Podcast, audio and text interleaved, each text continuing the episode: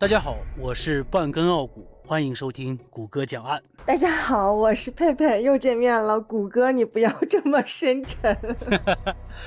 佩佩，女神节快乐！哎呀，快乐快乐快乐！你是不是都忙忘了这两年？一下子突然间反应过来，我的天呐，已经很久没有听过人说我那个女神节快乐了，基本上后面都加俩字“精病”。呃，但是有些人不快乐。哎。嗯，总是有那么一些人不快乐，为什么？哎，你老家不是东北的吗？对啊。啊，九六年辽宁沈阳发生了那起三八大案，你听说过没？哎，不过你那，你你今年才十八是吧？那会儿你还没出生呢。听老 听老人说过没？这个女神节太快乐了。没有，我老家是吉林省的一个在东北特别没有存在感的省份。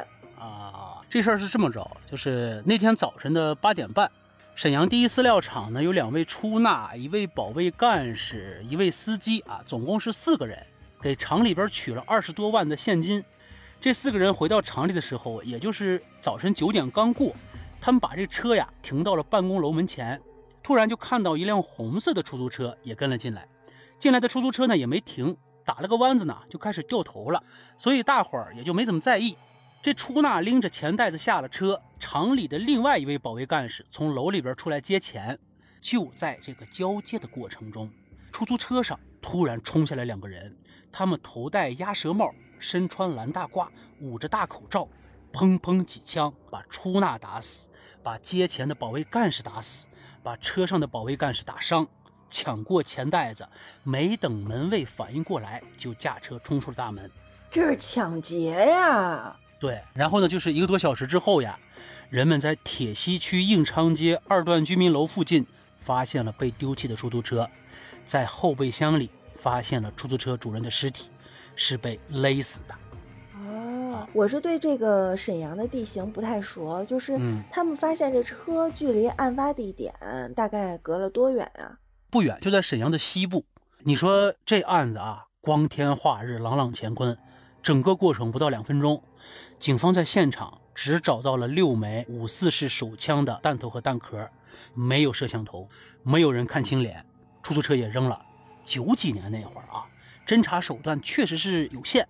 警方虽然高度重视，把这起案子定为了三八串案，但是还是束手无策。什么叫串案呀？哎，抓住重点了啊！通俗点说，就是一连串相似的案件。哦，就是说，其实他并不是特意挑的三八这一天，而是说刚好他这一系列的作案，然后其中这一起赶在了三八这天。对，这个案子当时很轰动啊！三八串案是从九五年就开始的。九五年的九月十号，辽中县的俩兄弟来沈阳皇姑区卖车，桑塔纳好车，哎，他们很顺利就找到了买家。十一点半左右。他俩高高兴兴的，哎，就拉着个车主去试车了。但是第二天一早，人们发现这辆桑塔纳停在机动车交易市场附近，兄弟俩都已经死在了车里。勘查后发现，两人是被枪击而死。警方在车里找到了五枚五四式手枪的弹头和三枚弹壳，这是当初的第一起。哦，然后接下来呢？大概隔了多久？四个月之后，也就是九六年的一月三十一号，沈阳于洪区杨市乡金沙村东头又发生了一起杀人案，出租车司机被枪杀。警方从现场发现了五四式手枪弹头、弹壳各一枚。为什么都拿出租车司机的车呢？对呀，所以那会儿那个出租车司机就特别的害怕。我我我跟你说啊。这这俩人也真是胆儿大，就是我的印象当中，我从小是在东北长大的嘛，我印象当中，我们东北那出租车司机简直了，那俗称炮子的那种选手。就是现在，现在这些人比炮子都炮子，就成这种人了。哎呦，还没完，这个啊啊！两天之后，二月二号，这回人家没抢出租车，两名歹徒开着小货车冲进了和平区南五烟市。开枪打伤了业主，抢走了两百块钱。警方在现场又找到一枚五四式手枪的弹头，还有五九式手枪的弹头和弹壳各三枚。后来人们在和平区也找到了歹徒丢弃的小货车，货车司机已经被勒死在了车里。你发现没？他净找这个战斗能力比较强的车的司机，真是。那我估计那妥了，这俩人肯定是男性了啊，这个没有问题。警察也是这么想的。你看，这就二月二号完事儿，一个月之后就到三月八号了吗？就发生了刚才说的那起饲料厂抢劫案。半年之内，光发现的就有四起枪杀案，杀了七个人，重伤了两个人。公安部当时非常重视。就把这个串案列为了全国重点案件，沈阳市呢把它定为了沈阳特号公案。当时的市公安局局长常旭武甚至立下了军令状，说：“哎，不破三八串案，我辞职。”然后亲自挂帅开始侦查这个案子。哎呀，那这个重视程度是非常可以了。就这局长都发狠了，说一个市公安局局长说出这话来不容易。但是吧，电视剧里面一般一立 flag，这个人就离别故不太远了。当时，但是你看九几年这个侦查手段真的很有限。那即便是这样呢，警方还是从这些非常非常少的线索里边推测出来一些比较有用的东西。你比如说吧，歹徒很可能就是沈阳本地人，因为他们对当地的地形特别熟。另外呢，这帮人很可能有犯罪前科，因为反侦查能力都特别强啊，把自己遮得严严实实的，是吧？你看不清我，然后呢，人司机杀了，抢东西我就跑。所以这个反侦查能力特别强。我我觉得能力强不强的，咱也不好下定论。电视剧里也会这么演呀，尽量的减少自己的痕迹嘛，是不是啊？对，那人家并不莽撞，怎么不莽撞？专挑那战斗力强的司机下手啊？这还莽撞？人家抢了司机的车，人直接蒙好脸，咔咔一开枪，不到两分钟抢了几十万跑了，车找着了，司机死了，人找不着。你说这还莽撞呀？这很很显然，这就是有预谋的呀。哎，这要是我，我可不敢挑那司机下手，那还没成功呢，然后自己被反杀了，案都做不了了。嗯，而且这帮人的年龄可能偏大，为什么呢？因为这帮人驾驶的技术都很好。你想吧，九几年那会儿啊，大街上能有几辆车呀？跟现在比起来，那少很多呀。开车这么溜的，应该是老司机。你说警方后来咋？他们甚至北上俄罗斯、黑龙江。南下天津、广西、云南，西边还到过新疆，并且在沈阳的西部地区还开展了大规模的排查。你说这帮人啊，就跟人间蒸发了似的，就是找不出任何线索。到了一九九七年的一月份，常旭武局长以交流的方式被调离了沈阳市公安局。本来是很正常的职务调动啊，但是社会上却传成了：哎呦，常局长因为破不了案子，悲壮辞职了。你你说这？就很巧，常局长调走之后呀，杨嘉林继任了沈阳市公安局局长。这杨局长也是个狠人呐，他一接手这案子就做了长期的打算，而且下定决心要啃掉三八串案这块硬骨头。正当大伙儿在杨局长的带领下重新燃起了斗志的时候，惨剧又发生了。一九九七年十月二十六号和十一月十九号，三八串案的枪声。两次响起，又有两个人被杀了，歹徒还抢了十四点七万元的现金，还是没有留下任何有价值的线索。我那个年代十几万巨款了，到现在我想应该是个二三百万都值啊！那当时没查查那些突然间暴富的人，或者突然间购置了各种东西的人，抢了就消失了。就找不着，也不敢花。嗯，当年还都是用现金的时候，也没有现在的支付宝、微信。对，就是很抢起来很方便，你只能这么说。然后消费起来痕迹也很少。对，到了一九九八年的时候啊，这帮人倒是消停了，但枪不响不代表这帮人不干了呀。这转眼间就到了一九九九年，哎，九九年可是个重要的年份啊。那年咱们共和国五十年华诞，澳门回归。是吧？沈阳市公安局也参加了全国规模的追逃行动，成绩那是相当的好。但这三八串案就是破不了，这就成为了大家的一块心病。你看那年国庆，我到现在都有印象，这个真是举国欢腾啊！我记得那会儿我爷爷家有台彩色电视啊，我们全家都守着看那阅兵仪式。我爷爷不以前是海军吗？我记得那天我们家还放炮来着，哎呀，就跟过年似的，特别爽。但沈阳市公安局的警察就不好过了，沉寂了。将近两年之后，在一九九九年十月十九号这天，三八串的枪声又响了。那天晚上，张德敏和曹伦，哎，这两人开车回家，车上呢还放着刚从银行取出来的一百三十二万的现金。两人开车进入和平区的一个大院的时候，曹伦拎着装有一百万现金的提包，准备进楼门。刚一开门，身后窜出来一个人，一枪打伤了曹伦，顺手抢走了装钱的提包。在外边停车的张德敏正要拿后座上的三十二万，发现有个人边掏枪边朝自己过来，他看见势头不对，就赶紧拔腿就跑呀。那人朝张德敏开了一枪，没打中，子弹在地上呲就擦出一溜火花。然后三名歹徒。驾着两辆摩托车一溜烟的跑了，前后不到一分钟。我现在有点方向了啊，嗯，你看看警察是不是也是这么想的？行，你说说。你看啊，他刚取出来的一百三十二万，这么大的金额，你就是现在你要想取个五万、十万的，是不是也得跟银行预约一下子，提前打声招呼？他这一百三十二万肯定得跟银行先提前预约吧，要不然谁给你备那么多现金啊？嗯，这个歹徒是不是跟银行内部人有关系？没有，但是我可以肯定的告诉你，这帮人提前踩好了盘子。那他总得有这个信息来源的渠道吧？他们还真没有，全靠考察。就算到了，掐指一算，就算到这人今天要取个大数额的钱。哎，就不就等着，知道他有钱就等着。哎呀，啊，你说这帮人狠不狠？就就就这么能忍啊？只要机会来了，一口上去就咬。我我实在是不想侮辱狗，但是。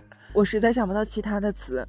国庆刚过，这大案就发了，而且是最戳心窝子的这个三八串案。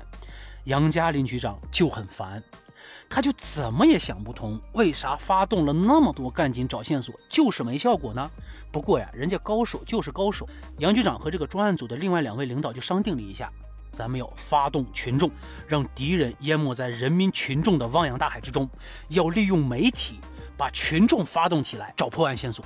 就就相当于北京的那个朝阳群众呗。对，说干就干。这件事儿一披露，就是十月十九号这起案子一披露，在沈阳的大街小巷就成为了热门话题，冲上热搜了。你要知道呀，这沈阳人民也急呀，这么几个凶残的人，那谁不怕呀？一看自己个儿也有机会为这案子出一把力了，所以特别积极。但是由于歹徒作案的时候啊，他都蒙着脸，所以即便有目击者，也没办法看清真面目。就在此时，一位名叫老周的群众出现了。他说呀，在十月十九号那天下午四点多，在案发现场附近看见过两个穿崭新蓝工作服、戴红色安全帽的男人。其中一个五十多岁的人，他多次见过。警方马上就请来了专家画像。十月二十五号，各大新闻媒体就公布了专家为歹徒画的模拟像。这一下就了不地了呀！这好歹有点线索了呀！老百姓一看，哎呦，原来反应真的是有作用的，就纷纷给这个专案组打电话呀、写信。杨嘉林局长那个手机和那个 BB 机就响个不停。这其中，一位王总提供了一条特别重要的线索。他说，就在今年四五月份的时候，也就是案发前的四五个月吧，就见过画上的人。王总说，我家厂子对面是个肉摊儿。那几天有个五十多岁的人总骑着摩托车去买肉，你说你买肉就买肉呗，为啥总往我们家库房里瞧啊？过了几天，又有一个大个子过来买肉，也总往我们家库房里瞧，我就警觉了，安顿家里人说，哎，一定要注意啊，这两个人不正常。紧接着，我的司机发现呀，骑摩托车那两人又来了，于是他就记下了摩托车的车牌号，还有最后一次。那是我老婆在库房里点款，突然发现两个人开着一辆出租车过来了。我老婆赶紧把钱交给她姐姐，从后门走了，然后自己空手从前门出去。只见出租车嗖的一声从他身边窜过去，吓得我老婆赶紧躲进了旁边的棋牌室里，并且记下了出租车的车牌号。然后这车牌号有没有跟那个作案的那个车对上？对上了，警察也是这么想的，就赶紧把这个线索上报了。警方从这个摩托车呀、出租车的车牌号入手，非常艰难地找到了两个嫌疑人。这俩人就是住在皇姑区昆山中路的汪家人和汪家里兄弟两个人。警方就经过这个分析和对比嘛，发现汪家人和画像上的人很像。虽然现在有了一点破案的曙光啊，但是证据是远远不够的。你不能凭借一张画像去给人定罪吧？直接抓人肯定是不保险的。你说现在咋办？钓鱼，警察也是采用了比较冒险的办法。这杨嘉林局长也真是艺高人胆大，他经过请示啊，就决定先传讯这两个人。传讯和抓捕不一样，你知道吧？我不知道。啊，这个传讯的意思就是，哎，你过来，我问你点事儿。就这个意思，就像你开车在路上，交警拦着你，哎，你是驾照拿了吗？身份证拿了吗？就这个意思。但是呢，警方很重视这个传讯，就是派了大量的警力开展行动，因为如果真是他俩，这一传讯就可能打草惊蛇了，对不对？对啊。然后十月二十九号，也就是案发后的第十天的早晨，汪家人和汪家里在家里被警方摁着了。其实警方心里这会儿也不踏实，就再请了老周过来辨认。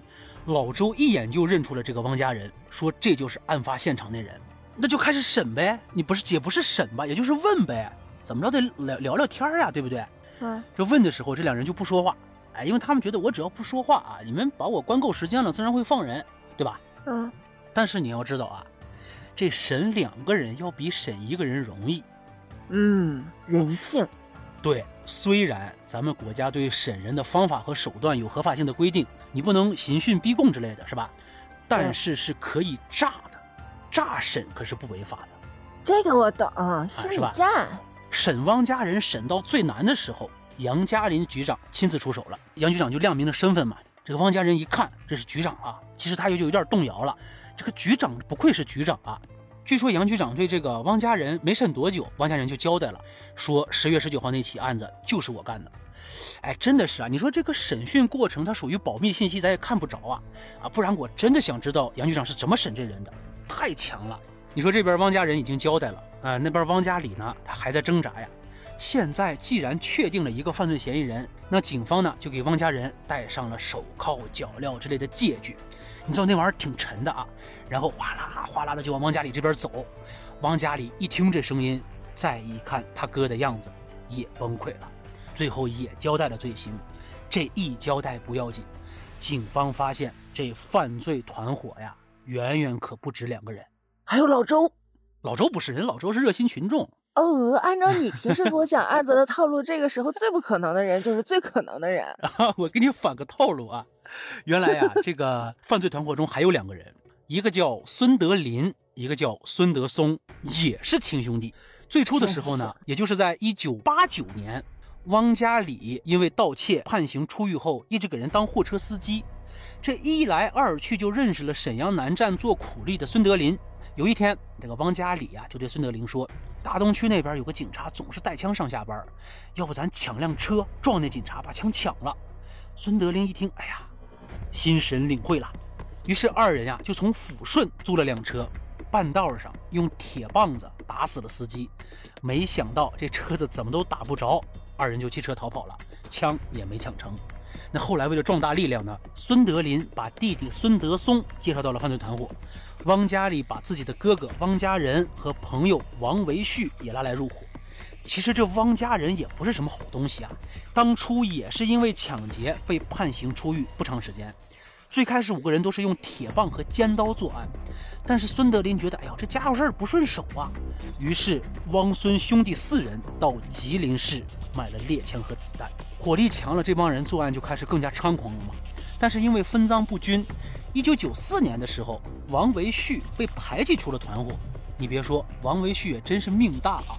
如果那四兄弟把他杀人灭口，你一点辙都没有。嗯，一九九五年，汪家兄弟从广西买回来两把手枪和一批子弹，有枪就是草头王啊！汪家弟弟汪家礼就成为了团伙中的老大。这帮人很机警，他是作案的时候就勾结在一块儿，完事儿马上就散伙，钱花完了就再去抢。但是三八案件之后，两家的矛盾就凸显出来了。汪家是不管钱多钱少，我都要杀人抢劫；孙家呢是就想干票大的，两家就经常因为这个争吵。还有一次呢，差点还火并了。哦哦哦哦哦哦哦哦哦哦啊！然后大家就蹲了一起一百三十二万。他们抢这一百三十二万是有原因的。刚才不是说这帮人在一九九八年的时候消停了一年吗？嗯，因为在一九九八年的五月，孙家兄弟呀就准备单干，所以也跑到广西去买枪了。没想到买枪不顺利，孙德林因为买卖枪支被警察抓了，判了五年，到这会儿还在服刑呢。孙德松跑得快，没被抓着，逃回了沈阳。这孙德松啊，是一心想营救自己的哥哥呀，所以就联合了汪氏兄弟，制造了幺零幺九抢劫案。然后呢，在十月二十五号，也就是案发后的一个星期，带着分到的三十二万赃款，跑到广西救他哥去了。这案子不就好破了吗？嗯，沈阳这边一听，马上就给广西省公安厅打了电话。仅仅二十分钟，广西那边就回过话来了。正在服刑的孙德林已被控制，并且交代了孙德松的动向。警方很快在宾阳县黎塘镇一家小旅馆里抓获了正在策划营救孙德林的孙德松。这是要打算劫狱啊！疯子。嗯，这案子不就破了吗？十一月二号，孙氏兄弟从南宁押回了沈阳。十一月三号，那王维旭也被从哈尔滨押回了沈阳。至此，三八串案的五名歹徒呀，全部落网了。后来经过统计，从一九八九年到一九九九年这十来年的时间里，这伙人先后作案四十二起，杀了二十一个人，打伤了二十四个人，累计抢劫财物价值人民币三百多万。结果不用想，毙了。我记得这个案子呀，还被翻拍成了电视剧，而且几个人临行前的情况还被拍成了纪录片，现在在网上还能查到。我我得去搜一搜啊，就是个三八串案临行前的一个什么，它算是一个记者采访的一个纪录片啊啊！哎，我我得去搜搜。不是，本来啊，我对这种就是又不鬼怪又不灵异的，其实没什么兴趣。但是听你一说，不行，我现在产生了很浓重的兴趣。还有它还能拍成纪录片，那你还说改成电视剧了是吗？嗯嗯，这叫三八大案，好像是，就是那电视剧就叫《三白答案》。嗯，那个是电视剧，电视剧版的。另外还有就是以记者的身份拍了一个，我觉得是纪录片，它其实是个采访，就是采访一下这几个人临行前的一个状态、言行，还有什么心里话。哎呦，看着我是，而且那个画质你知道吧？九几年的画质，然后就那种，哎呦。真是哎呀！你说我大老爷们儿看这个，我真是有点瘆得慌。但是当年看着那个画质就已经很好了，从黑白变成彩色。对对对，那行了，这样就这么着吧。哎，就这么着了，我得去搜索那纪录片去了。想听更多大案，订阅谷歌讲案，咱们下期不见不散。下期不见不散。